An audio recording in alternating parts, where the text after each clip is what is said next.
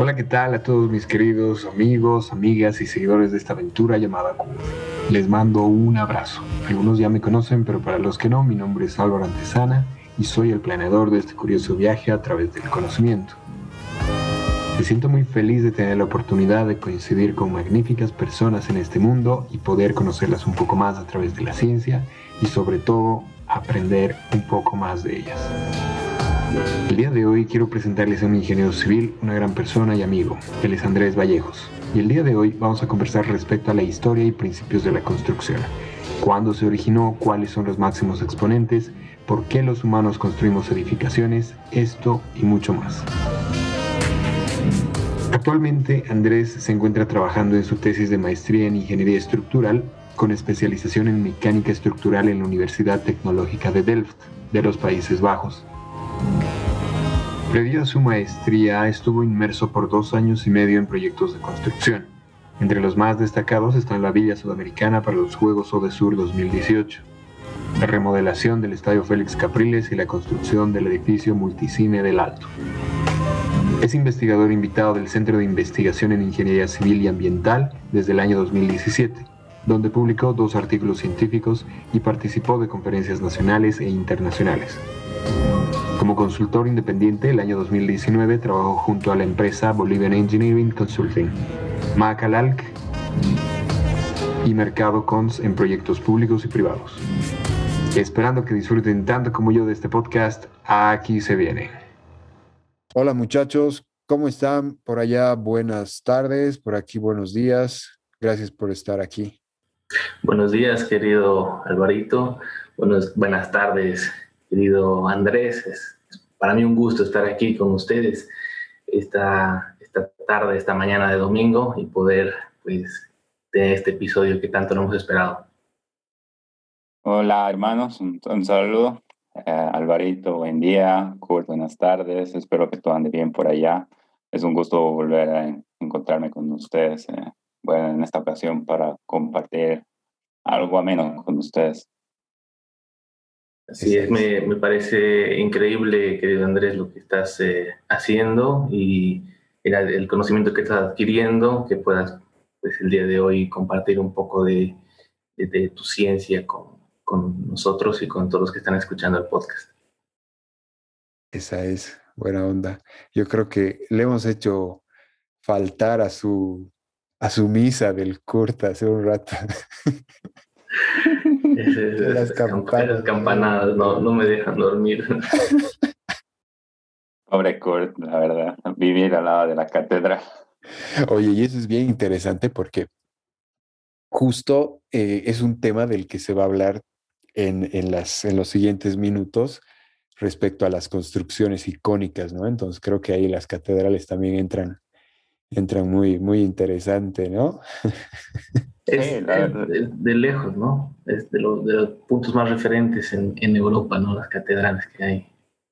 Sí, la verdad que han tenido toda una, una época en el Renacimiento, especialmente en donde la verdad que Europa ha florecido en tema de, de la construcción y en la generación del conocimiento, ¿no? Experimentando. También todo ha sido eh, temas de error y aprender de los errores, el tratar de siempre ir más allá de los límites y creo que así han logrado, ¿no? Aquí hacer semejantes maravillas que uno, uno puede observar. Eso es, verdad. Yo personalmente, y esto no es, no es algo oculto, no me considero una persona religiosa o, bueno, apoyo, tampoco apoyo mucho la iglesia y demás, pero en todos los viajes que he podido hacer, todas las ciudades que he podido visitar, siempre he intentado visitar catedrales, ¿no? Porque es siempre encuentras una maravilla, una joya en, muchas ciudades, en muchos países, muchas arquitecturas, muchas corrientes. Es, para mí una catedral es, un museo vivo, ¿no? Es, un despilfarro de arte y es eh, bastante sorprendente y maravillante poder verlas ahí de, todo estilo, que altas, negras, que góticas, que renacentistas. Es, es muy interesante darle una vuelta a las catedrales que hay por aquí como digo, sin importar la, la creencia o demás, son, son, una obra de arquitectura espectacular. Y ese es, ese es un, un tema, o sea, me, ha gustado harto lo que dice Kurt porque creo que es un punto del que, del que vamos a tratar hoy día, pero es muy, muy relevante a lo largo de la historia, ¿no?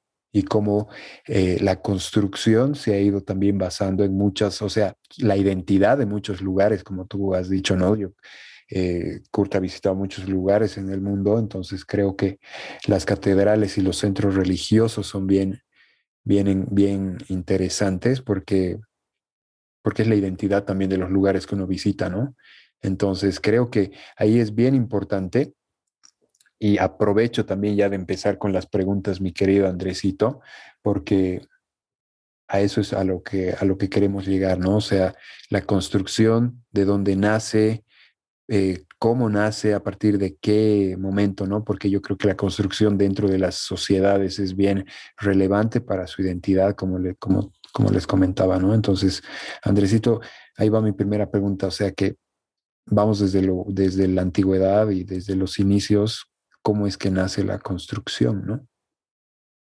Bueno, eh, básicamente todo lo que han estado hablando está muy estrechamente relacionado, ya que se puede ver un patrón común, yo creo, en, en, el, en, el, ser humano a lo largo de la historia. Eh, yo veo que la, hay una necesidad del ser humano, en primer lugar, de protegerse de la naturaleza. De ahí, obviamente, surge la, la necesidad de construir, de tener un refugio en donde cobijarse y en donde descansar. Y de ahí eh, surge siempre un impulso por honrar creencias en, en, las diferentes culturas humanas o destacar el, el desarrollo de una, de una comunidad.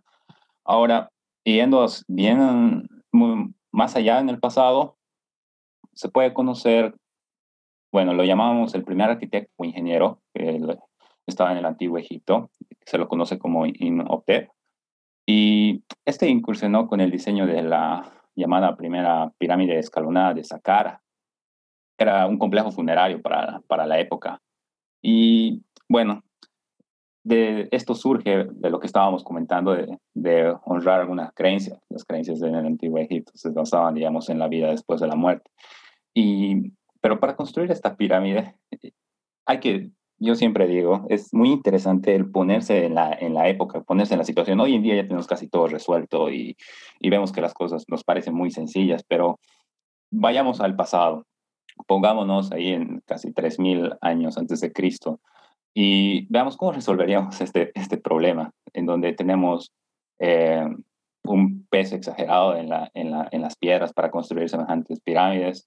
Y, a ver, eh, la verdad que no se tiene ni idea del, del proceso constructivo para llevar a cabo esta, esta, obra. Entonces, ahí es donde yo creo que es la, el ingenio de por prueba y error ir experimentando. Ahí llegó a la conclusión de, de usar piedras más pequeñas y de distribuir el peso en una forma escalonada y de crear un proceso constructivo en el cual tú puedas controlar de manera más efectiva a la gente.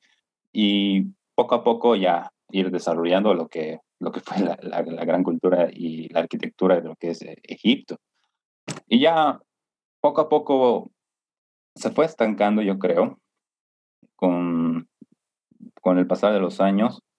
Yo creo que una de las épocas más gloriosas en el tema de arquitectura e ingeniería es la del, la del Renacimiento, y que está expresada en su, es, su mayor expresión es, está aquí dentro de Europa, especialmente en Italia, podría decirse. Y todas estas construcciones, yo les, les, les comento que en, en su momento uno las veía como imposibles, las veía como que una, una, una hazaña, básicamente. Y aquí es de donde surgen eh, personajes a lo largo de la historia que han ido más allá de los, de los límites, han ido a tratar de resolver ese problema poniendo en riesgo su prestigio, que era algo muy importante en el Renacimiento, que seas conocido en, en la sociedad, pero de una buena forma, ¿no? Si eras mal conocido, yo creo que la comunidad ya de por sí te rechazaba y te, te hacía a un lado. Entonces, en cada proyecto uno se jugaba la vida, básicamente. Si fracasaba tu proyecto, tú eras conocido ya básicamente por ese fracaso. En comunidades pequeñas, yo creo que eh, en la ciudad en donde vivíamos, más o menos, que era una, sociedad pequeña, y creo que también hemos experimentado aquello en parte, ¿no? En donde uno era, uno era conocido más o menos por lo, por lo que hacía, ya sea eh, éxitos o fracasos, en, en parte porque todos sabían todo, básicamente, y en comunidades pequeñas como era en la antigüedad, em, así se llevaba. Entonces, creo que en el Renacimiento se dio un gran, un gran salto para seguir innovando. Y ya aquí en la actualidad, el, ser humano con la industrialización y el empleo de nuevos materiales ha ido dando un, un, salto enorme cada, cada año, porque ya vamos aplicando el método científico, vamos conociendo los materiales que empleamos y sabemos a profundidad cómo puede comportarse estos materiales en, cuando nosotros construimos y cómo podemos exigir, hasta qué punto podemos exigir cierto material. Y ya básicamente hoy en día se basa en, en el ingenio uno de, de poderle dar, eh, bueno, en principio una forma arquitectónica eh, de la requerida y el de tratar de efectivizar el material lo más posible, porque hoy en día lo que nos preocupa es el cambio climático y el empleo de, de los recursos que nosotros tenemos. Entonces, hoy en día más nos preocupamos de efectivizar el material que tenemos, los recursos y de que estos sean muy bien aprovechados cuando, cuando los empleamos en, en construcción. Sí, ahí creo que es bien interesante eso porque eh, y, bien desafiante, ¿no? En el mundo de la, de la construcción, porque como tú decías, te jugabas tu prestigio, ¿no? Entonces no podías estar con, ahí con, con, con juegos, ¿no? Entonces yo creo que debías tener un conocimiento muy sólido, muy, eh, muy formado como para atreverte a realizar este tipo de proyectos, ¿no? Y, y ahí, por ejemplo, ¿qué, ¿qué, me haces pensar, ¿no? De que había ese conocimiento muy profundo, por ejemplo, en la cultura inca y como se puede ver en, el, eh, en Perú, en Machu Picchu, tenían incluso mucho conocimiento respecto a la hidráulica, a las carreteras, cómo se ha visto, y tú has mencionado mucho lo que es eh, eh, en Europa y a partir del Renacimiento, pero también se puede ver en, otros, en otras partes del mundo, ¿no? De que debía existir ese conocimiento para atreverte a realizar proyectos de esta, de esta categoría, ¿no? Sí, la verdad que em, el tema de los, de los terraplenes, que es lo que primero se me va a la mente cuando me hablas de la, de la cultura inca, em, esto surge en todo momento en base a la, a la observación de la naturaleza, en primer lugar, y el, el ingenio de cómo puedo aprovechar en mayor forma eh, los recursos que tengo, ¿no? En el tema de, de hidráulica, el agua es un recurso vital, porque nos da de comer y es nuestro recurso de vida.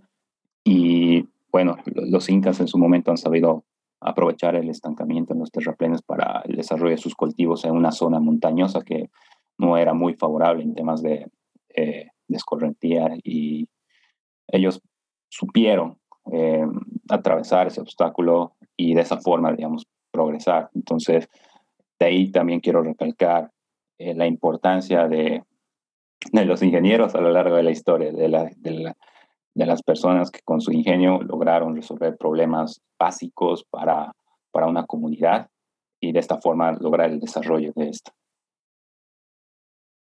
Sabes que me, me, he quedado pensando, eh, ya hemos hablado de construcciones un poco más antiguas, Renacimiento, los incas, pero todo inicia mucho antes, ¿no?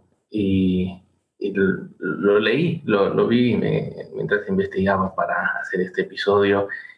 Y bueno, lo que sería el primer ingeniero, ¿no? Ah, que es lo último que has hablado, un ingeniero que se, se idea cómo solucionar un problema. Pero el nacimiento de, la creación eh, de, un hogar, de una casa, de un refugio, se ha dado hace decenas de miles de años con lo que son nuestros ancestros eh, cavernícolas, ¿no? Gente prehistórica, que lo que yo veía era que sí, todo nació alrededor del fuego. Entonces, si tienes fuego, que tienes protección, luz, calor, entonces se, creaba algún tipo de choza eh, alrededor para protegerse, ¿no? Y, lo, mencionaba la persona que hacía esta investigación, decía, ¿se imaginan ser así un, un, hombre prehistórico hace decenas de miles de años?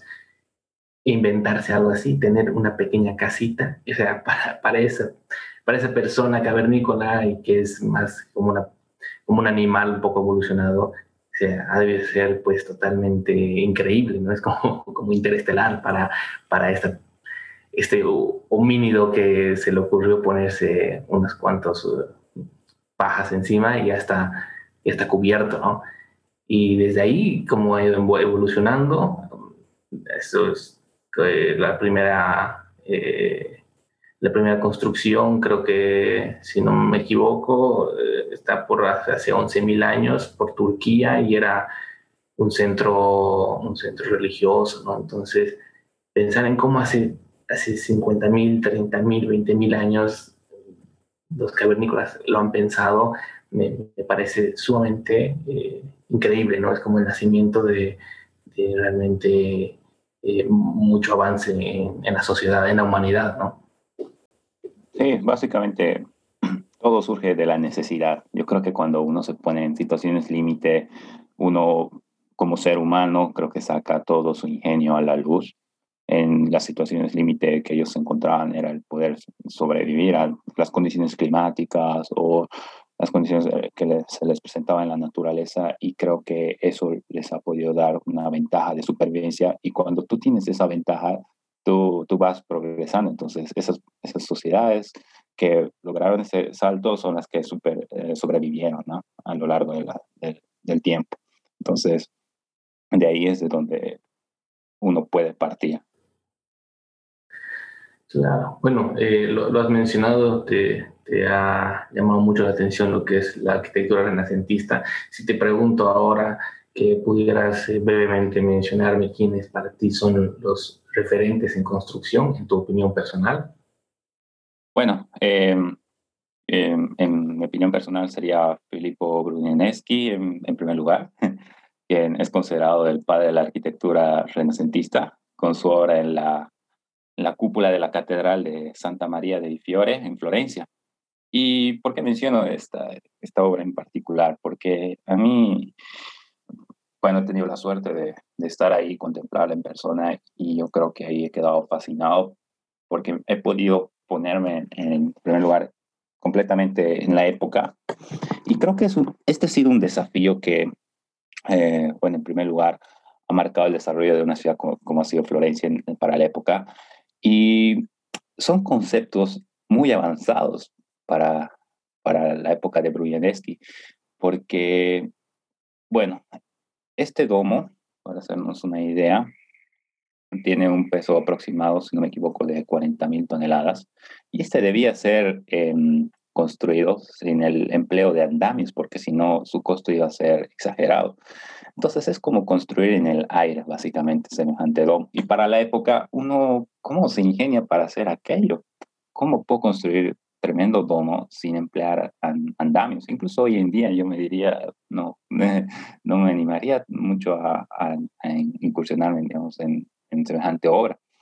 Y con las herramientas de la época en donde eh, contaban con, con, grúas ah, manuales, o sea, polea y ahí abajo personas tirando de ella y el empleo de ladrillo y mortero básicamente para, para hacer semejante domo es, es algo que la verdad a mí me, me, sorprende. Entonces, ¿cómo, quiero indagar en cómo solucionó aquello Brunelleschi?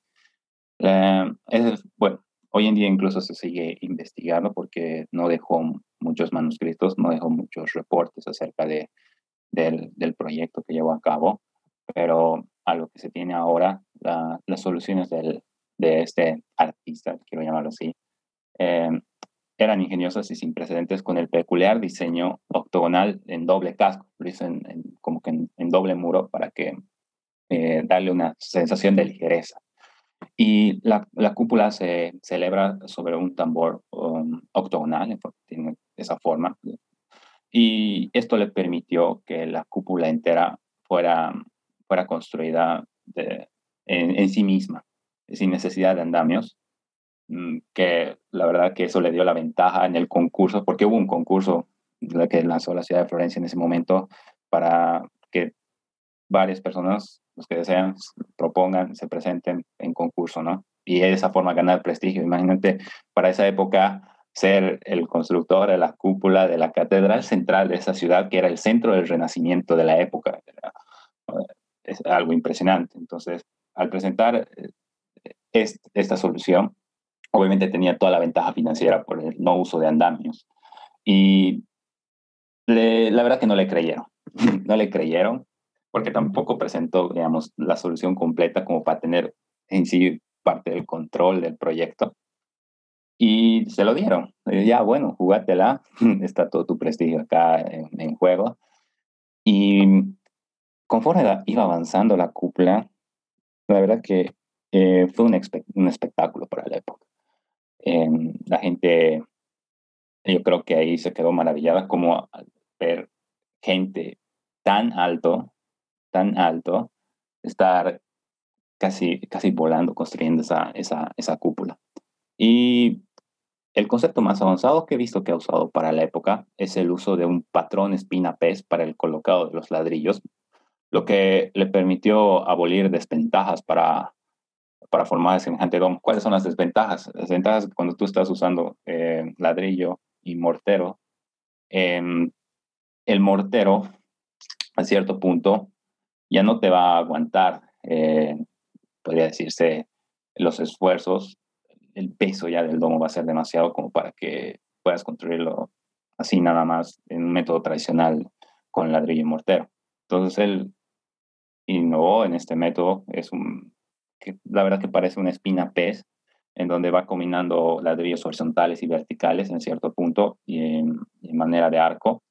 Y otra cosa que también me impresionó en demasía fue cómo distribuyó el peso. E incluso con ese método de, la, de, espina pez, era demasiado el peso. Y él lo que usó para la época es el maravilloso, la maravillosa forma de paraboloide. Entonces, entre los ocho arcos que se erigían, entre medio, formaba con los ladrillos una forma de paraboloide entre arcos. Y el paraboloide es la estructura más estable usada en, en construcción. Y ellos lo hicieron, para que se den cuenta, simplemente usando hilo y unas eh, marcas que Bruniadeski hizo en el, en el piso inferior que daba del Duomo. Y este tenía una forma de, de rosa.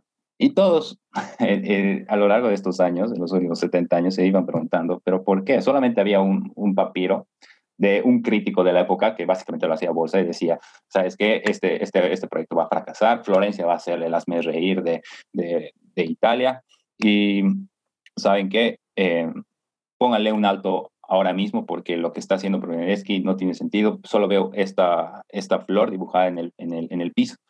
Y y da un esquema. Y esto, y esta crítica más o menos eh, nos dio la primera pauta de cómo es que desarrolló esta flor, lo que en realidad era, daba los puntos principales para que con el, el, el hilo, la cuerda, tú puedas darle la forma de paraboloide a, a tu muro de, de, ladrillo y mortero. Entonces, esto, la verdad que yo lo aprecio mucho y es algo que, que quisiera resaltar. Y en la época contemporánea, a ver, ya hablando de, de, los, de mis referentes en construcción, yo creo que el contemporáneo de Santiago Calatrava es uno, uno de mis favoritos. Él hizo lo que es el Oculus en Nueva York y varios puentes en arco atirantados. Me gusta la forma en la que él usa los conceptos de, de arco, tensores, para los diferentes proyectos. Entonces, yo creo que es uh, uno de los personajes que puedo apreciar hoy en día en, sus proyectos, aunque mucha gente también lo critica por el, el, exagerado costo, pero todo buen, todo buen proyecto tiene también su, su, su, costo cuando, cuando se va innovando. Hacer cosas nuevas, sí, puede que te cueste más, pero alguien tiene que hacerlo, si no nos quedamos estancados.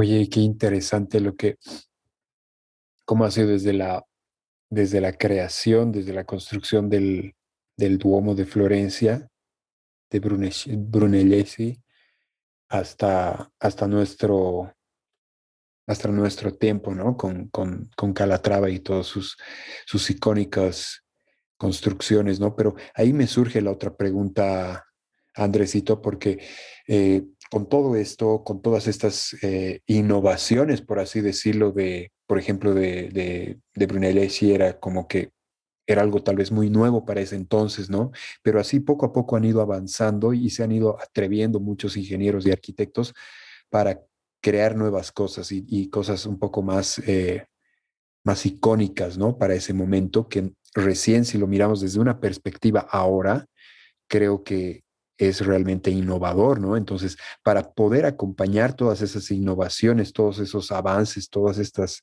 eh, todos esos atrevimientos, digamos, los materiales juegan un rol muy importante, ¿no? Entonces, creo que a lo largo de la historia, para poder atreverte a construir algo, también tenías que tener con qué, ¿no? Con qué herramientas, principalmente en este mundo de la construcción, con qué con qué cosas podrías atreverte a, realizar nuevas innovaciones, nuevas construcciones, nuevas cosas, ¿no? Entonces ahí es como, cómo han desarrollado estos eh, materiales a lo largo del tiempo, ¿no? ¿Qué, piensas, Andrés? Bueno, eh, haciendo, bueno, una perspectiva histórica del desarrollo de los materiales, bueno, desde la antigüedad, en el mundo antiguo, digamos que usábamos la, la, roca y la madera, que son los materiales que encontrábamos en la naturaleza. Ya poco a poco el hombre ha ido ya descubriendo los materiales elaborados, que podría ser el adobe, el, el concreto, el, el, ladrillo, que, pues, bueno, en los romanos fueron los que más uso le dieron, estos dos últimos. Y lo más interesante ya en, estas épocas contemporáneas, los tipos de materiales que hoy en día usamos desde la revolución industrial, podría decirse, sea el acero, el hormigón reforzado y preesforzado, son materiales que creo que todos han ido surgiendo de la, de la experimentación y de la necesidad en, en varios casos de, em, para poder cumplir las exigencias, para poder sobrepasar esos límites. Muchas veces los materiales no nos daban ya más. Y ahí es donde el ingenio también volvió a surgir y decir, ¿por qué no combinamos, por ejemplo, el, el, hormigón? Es un material que trabaja muy bien a compresión, es decir, es duro, duro. Pero a la vez, cuando uno eh, quiere, voy a usarlo en palabras sencillas, estirarlo por en tensión, es frágil, no trabaja muy bien a pero el acero sí lo hace. Entonces, ya de ahí surge, digamos, la idea de por qué no los combinamos en parte para que juntos puedan trabajar con lo que hoy conocemos como el hormigón armado. Y de ahí ya surgen nuevos límites en ese momento. Ya una vez, digamos, en los que, por ejemplo, tenemos estructuras muy pesadas o vigas con, que, que tienen que cubrir luces muy, muy largas, eh, ya se hace muy pesado y el, y el hormigón armado ya se vuelve inútil. Entonces de ahí surgió, digamos, eh, estaba leyendo un poco acerca de la historia del hormigón preesforzado también. Freycinet dijo, he descubierto un, nuevo material y lo, en un principio él lo comentaba con un, con un, con un círculo cercano de científicos porque tampoco él estaba seguro de lo que, estaba, de lo que él había encontrado, ¿no? Pero una vez, digamos, que ya desarrollan toda esta ciencia del preesforzado, otro nuevo, nuevo límite se, se abrió también para, para la ingeniería. Y hoy en día, ya que nuestro nuevo reto es el de ser eh, una especie mm, amigable con el ambiente, de comportarnos de una manera más sustentable, estamos, esto también, una vez que ya lo estaba viendo aquí en Europa, me, me impresionó, estamos aboliendo el uso de del, del clinker, que es la materia prima para, para el concreto. ¿Y con qué lo estamos haciendo? Con, con nuevos materiales que en un principio podríamos considerarlos que son desperdicio. Y el objetivo hoy en día, nuestro reto, es el de bajar nuestra, nuestra huella de carbono y todos los esfuerzos científicos por este lado, por ejemplo, se basan en, eso, en, en, la sustentabilidad.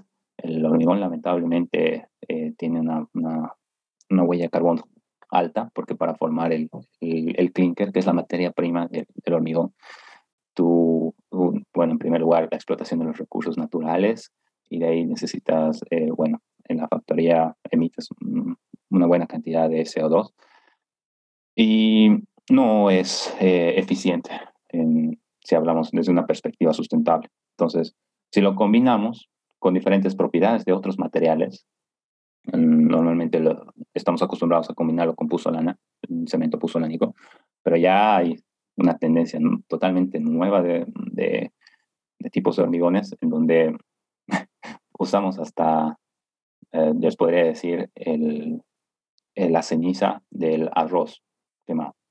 Esa ceniza tiene unas muy buenas propiedades que aquí están investigando para, para ampliar en hormigones. Entonces, yo creo que cada, cada, cada desarrollo también en el tema de los materiales se ajusta a los desafíos de, de la época.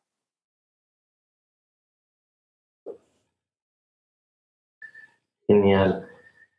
Eh, querido Andrés, me, me, ha surgido una pregunta igual eh, respecto a este tema, ya que evidentemente es muy importante el material con lo que está construido, claro, para poder sostener la construcción. Sin embargo, eh, aparte de material simplemente resistente, duro, etcétera, pues eh, existe muchísimo conocimiento sobre ingeniería de estructuras, que es eh, exactamente lo que te estás dedicando ahora en los estudios. Entonces, la pregunta que puede sonar como una pregunta que lo hace un niño simplemente es, ¿Por qué? ¿Por qué las estructuras no se caen? Bueno, em, el, principio básico que debo mencionar, el concepto eh, que empleamos cuando diseñamos una estructura es el equilibrio. ¿Y en qué me baso esto? Em, la carga, es decir, la fuerza ya sea de viento sobre una estructura, tiene que ser menor a tu resistencia. Entonces, nosotros ya conocemos cuánto puede aguantar ciertos materiales, ciertas estructuras en, su configuración estructural, sabemos, podemos calcularlo, ya hemos desarrollado esa ciencia. Entonces, de ahí es donde tiene que nacer el, el, el, concepto, el concepto básico. Lo que construyes aguanta la carga que le vas a imprimir, ¿sí o no? Y podríamos indagar en una más a profundidad, pero pero creo que necesitaríamos otro podcast para aquello. Entonces, quisiera básicamente eh, centrarme en ese concepto, el, el, equilibrio. Genial, eso me hace, me hace recuerdo eh, bueno, muchas de las revoluciones que ha habido para la, la construcción, la ingeniería civil, la arquitectura, está en, en eso, ¿no? en el equilibrio, en, en, la distribución de los pesos, de las cargas y también he visto, bueno, hay algunas construcciones ya más actuales, muy, muy delgadas, que hacen uso de lo que es el, el, el arco, que es eh, catetiano, como es el, nombre, Andrés, se me fue. Ah, bueno, em, creo que eh, tú estás eh, un poco referenciando a, las obras de Gaudí y todo el tema de los arcos romanos todo en, la, antigüedad creo que tenían un, concepto general de lo que era el equilibrio. De ahí el arco, el, el arco romano, el panteón romano, que es una estructura también imponente, que me estoy acordando ahora, eh, en donde se inspiró Brudzinski, lo que comentábamos antes, eh, semejante domo también para, para la época era algo impresionante. Y todo, todo aquello se basa en que ellos ya conocían en, eh, o ya sea a escala menor, eh, qué tanto podían, qué tanto podían ir, sabían hasta dónde podía aguantar su material. Y hoy en día, los materiales nuevos, las técnicas nuevas que vamos empleando, también conocemos hasta, qué punto puede, bueno, en algunos casos estimamos, les voy a ser sinceros, hay materiales tan innovadores que em, no se sabe a ciencia cierta toda su capacidad, entonces pero ahí se puede estimar, se puede estimar. Uno nunca se puede quedar en cero, yo creo. Y de esa forma se pueden resolver ciertos, ciertos problemas eh, constructivos.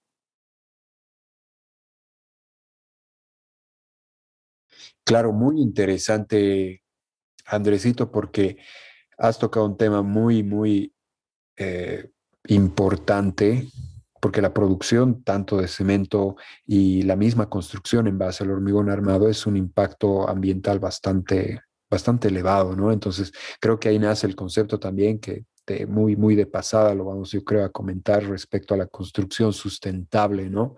Cosa de que eh, la construcción y la misma profesión de la ingeniería civil, la ingeniería estructural, al ser una profesión muy progresista, siempre está en avance, ¿no? Entonces, todo lo que se conocía hasta hace un tiempo, poco a poco está cambiando, ¿no?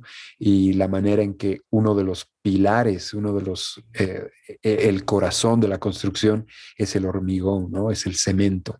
Entonces, eh, creo que ahí es un punto bien, bien eh, disruptivo, yo creo que va a ser para la construcción. Existirá tal vez algún otro elemento, algún otro material que pueda suplantar el hormigón, el cemento. Creo que eso da para, para hablar en otro, en otro episodio, ¿no? Entonces, aquí nace una, una otra duda, una pregunta, Andresín. ¿Qué similitudes existen ¿no? en la construcción con la naturaleza? Porque creo que hay tanto como las matemáticas que se puede ver en la geometría, las figuras, muchas cosas que, que están presentes en nuestro día a día y principalmente en la naturaleza, ¿no? ¿Qué opinas? Bueno, em, yo relaciono en gran parte de las estructuras, um, básicamente con, con, la naturaleza, porque es, es, innato el ponerse a, pensar también en las similitudes con, con los cuerpos vivientes, viendo el cuerpo viviente como una estructura integral, en donde yo puedo decir que uno combina la rigidez de los huesos para formar cuerpos esbeltos en algunos casos en, en el mundo animal, y la elasticidad de las fibras musculares para dar rangos de, de movilidad.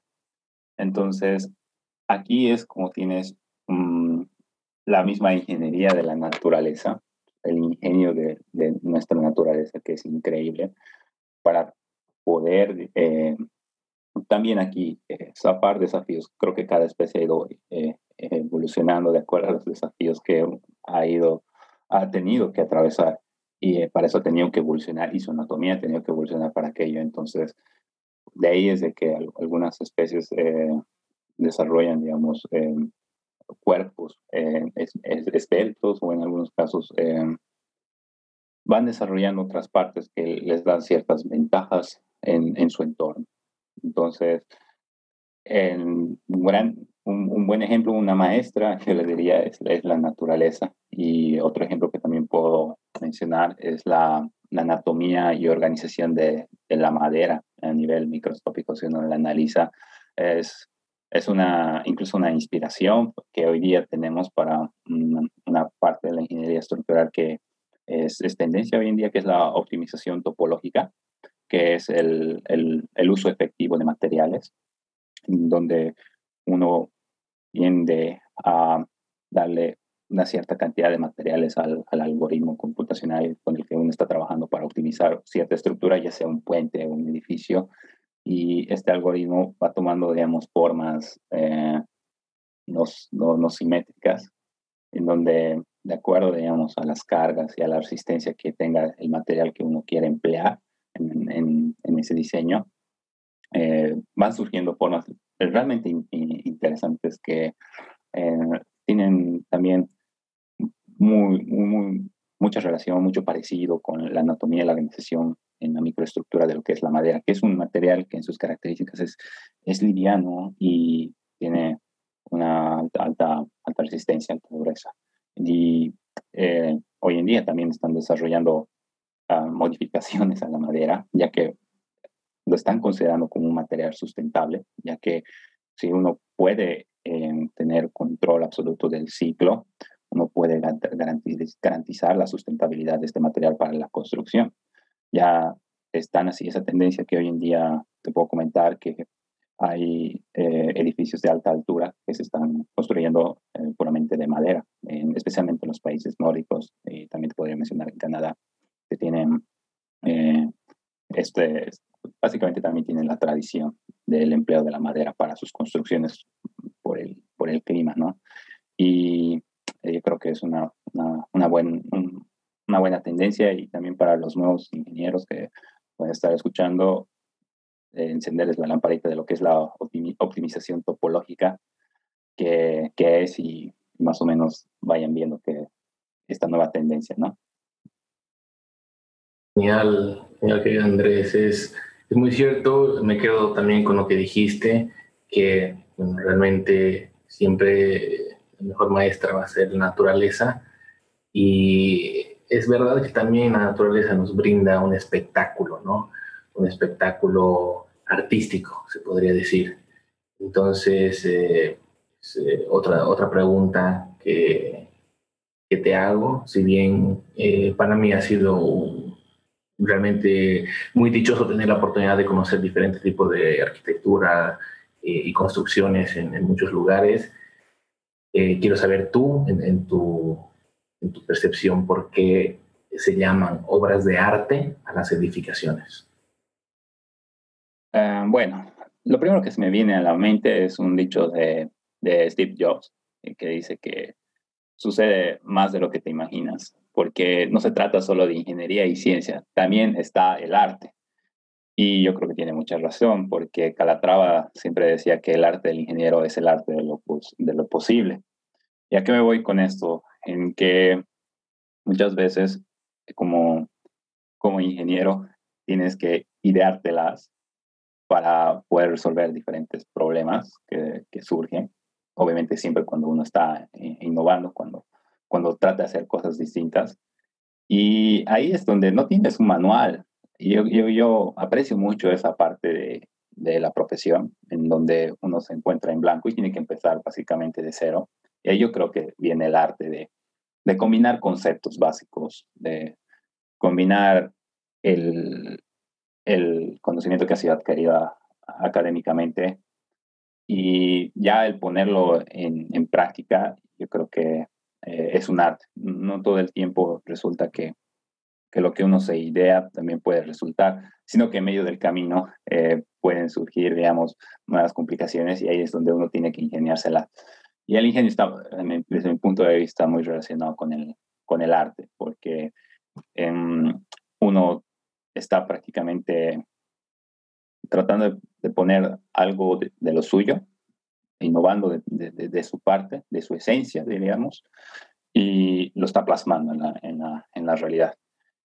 Y quiero también indagar en esto, en que siempre nos mantengamos en la, en la tendencia de, de innovar y de pensar fuera de la cajita, porque las tendencias desaparecen y el estilo es eterno. Eso tenganlo muy bien en mente.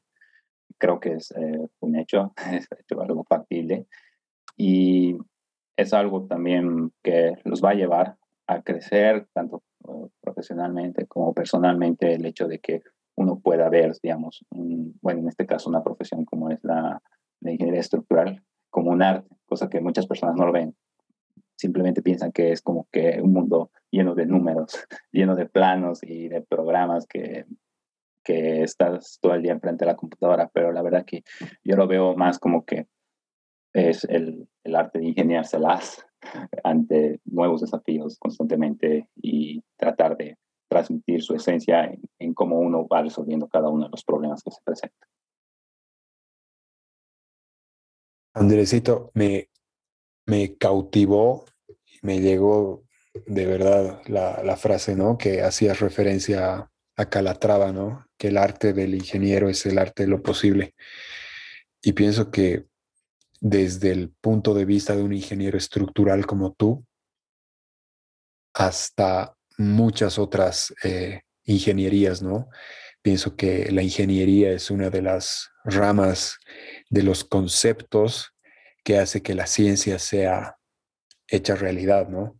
Porque hay, muchos, hay muchas opiniones, hay muchos comentarios que, que, dicen, ¿no? Que si la ciencia no podría hacerse realidad, eh, sería simplemente filosofía, ¿no? Y creo que la ingeniería juega un papel, pues, muy importante en este, en este objetivo de, materializar las cosas. Y pienso que desde, como tú lo decías, ¿no? Desde una profesión como es la ingeniería estructural, creo que ahí están muchos, muchísimos elementos para llevar al límite eh, muchas, muchos pensamientos, muchas ideas, ¿no?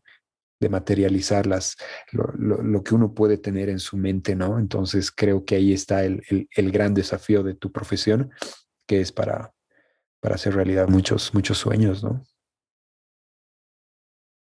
Sí, y bueno, eh, dentro de las, bueno, quiero mencionar todas las ingenierías, creo que cada una tiene su, su particularidad, lo cual las, hace única y creo que cada uno disfruta dentro de ello, ¿no? Y trata de expresar eh, su arte dentro de, de, de, de, a cada uno le toca, ¿no? Desenvolverse. Y yo creo que ahí es donde uno empieza a disfrutar la, la profesión, cuando, cuando sabe expresar en su esencia su arte y creo que cada día uno lo disfruta, ¿no? En, dentro de lo que cada uno hace.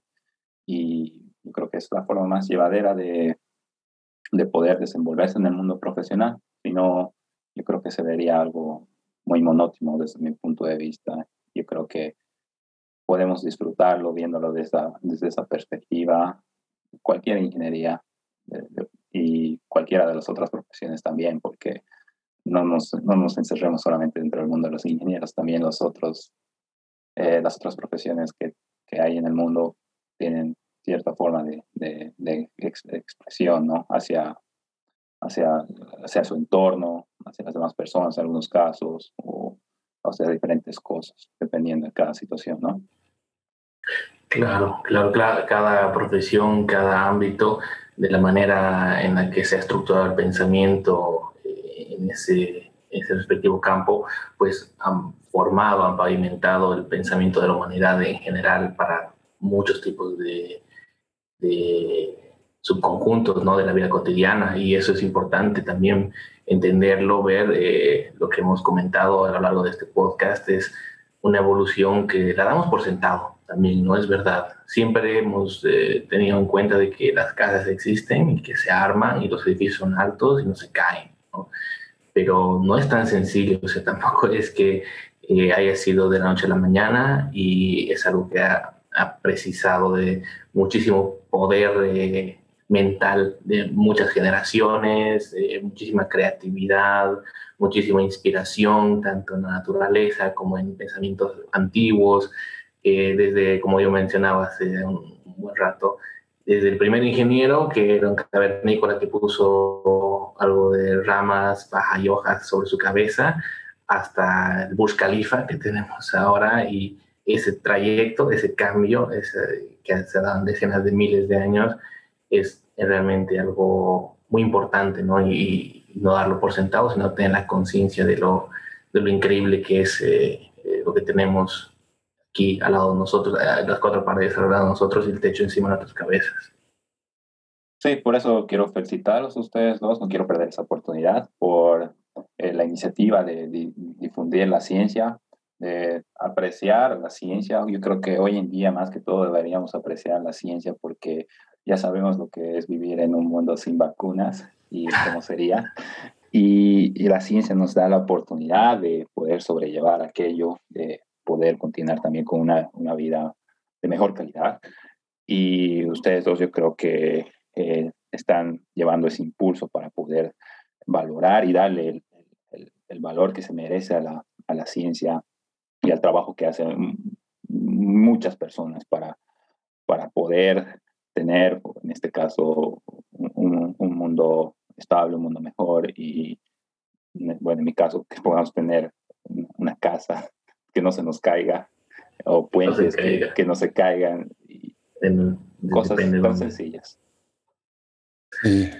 Muy lindo, muy lindo lo que dices, Andresito, y gracias. Más bien, nosotros somos los agradecidos de que podamos contar con la presencia de, profesionales como tú que se están formando ya eh, eh, en, en, ciencias y que podemos rescatar un poco de tu conocimiento. Yo sé que eh, tal vez no hemos entrado mucho en, el tema de la, de la ingeniería estructural en sí, porque yo creo que, como tú has dicho, necesitaríamos otro, otro capítulo para otro episodio para, para hablar un poco más de más a profundidad, ¿no? Entonces, yo me sentí, la verdad, muy, muy feliz, muy honrado de que estés aquí y ha sido de verdad un, un episodio muy especial para mí porque como ingeniero civil, eh, eres, y, tú eres el primer invitado, ingeniero civil, que, que, está en el programa, entonces ha sido bastante, ha sido una cita muy, muy bonita, la verdad. Entonces lo he disfrutado mucho y sé que, sé que Kurt también ha, ha,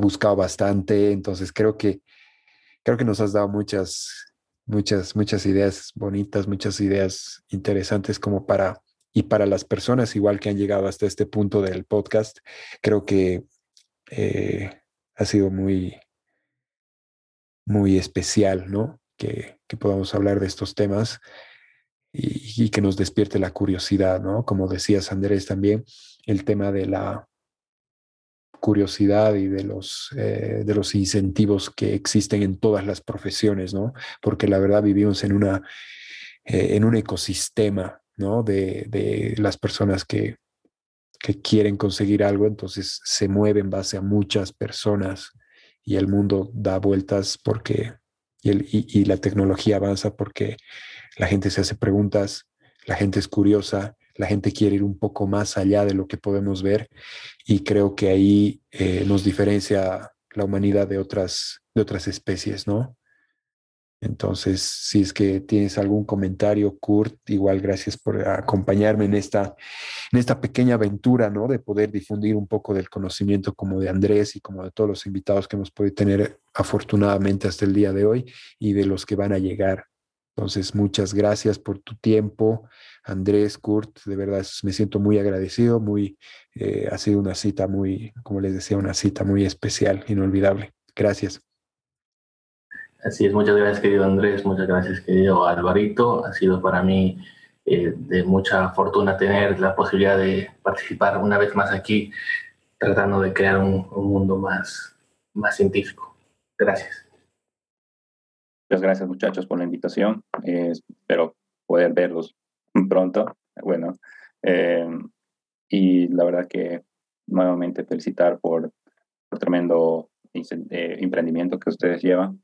Y no quiero también perder la oportunidad de mandar un saludo a todos mis amigos familiares, que estoy seguro que van a llegar hasta este punto en el podcast, y poder siempre eh, dar gracias a Dios por, por tener la oportunidad de, de, vivir esta experiencia en el extranjero y espero poder retribuir en un futuro eh, sacando una nueva generación de ingenieros siempre hambrientos de innovar y, y poder siempre salir fuera de esa cajita y ser ser siempre algo más, algo más siempre de, de, lo que nos pide la sociedad, dar ese centavo más del peso para, para poder sobresalir.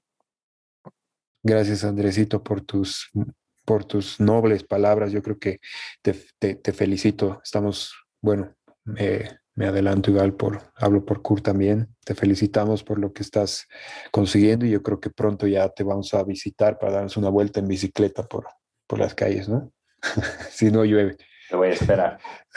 si no llueve. Por favor, voy a estar por ahí, espero muy pronto para darnos una vuelta en, en bici. Creo que, eh, bueno, muchas gracias nuevamente. Hasta aquí hemos podido eh, tener la, la, dicha de, de, aprender un poco más. Entonces pienso que eh, las personas que han llegado hasta aquí y como nosotros sabemos un poco más que ayer y tal vez un poco menos que mañana, ¿no? como las palabras que decía Kurt. Muchas gracias muchachos y espero que podamos tener la oportunidad de, de conversar y de compartir conocimiento en otra ocasión. Muchas gracias, un abrazo a los dos, cuídense y... Igualmente. Igualmente. Danke hasta, Dewey. Hasta un próximo episodio. Adiós. Muchísimas gracias por escuchar un episodio más de Qodcast. Puedes suscribirte a nuestras plataformas de streaming, estamos como Qodcast, y darle like a nuestras páginas en redes sociales que estamos como Qod Academia. Hasta un próximo episodio. Adiós.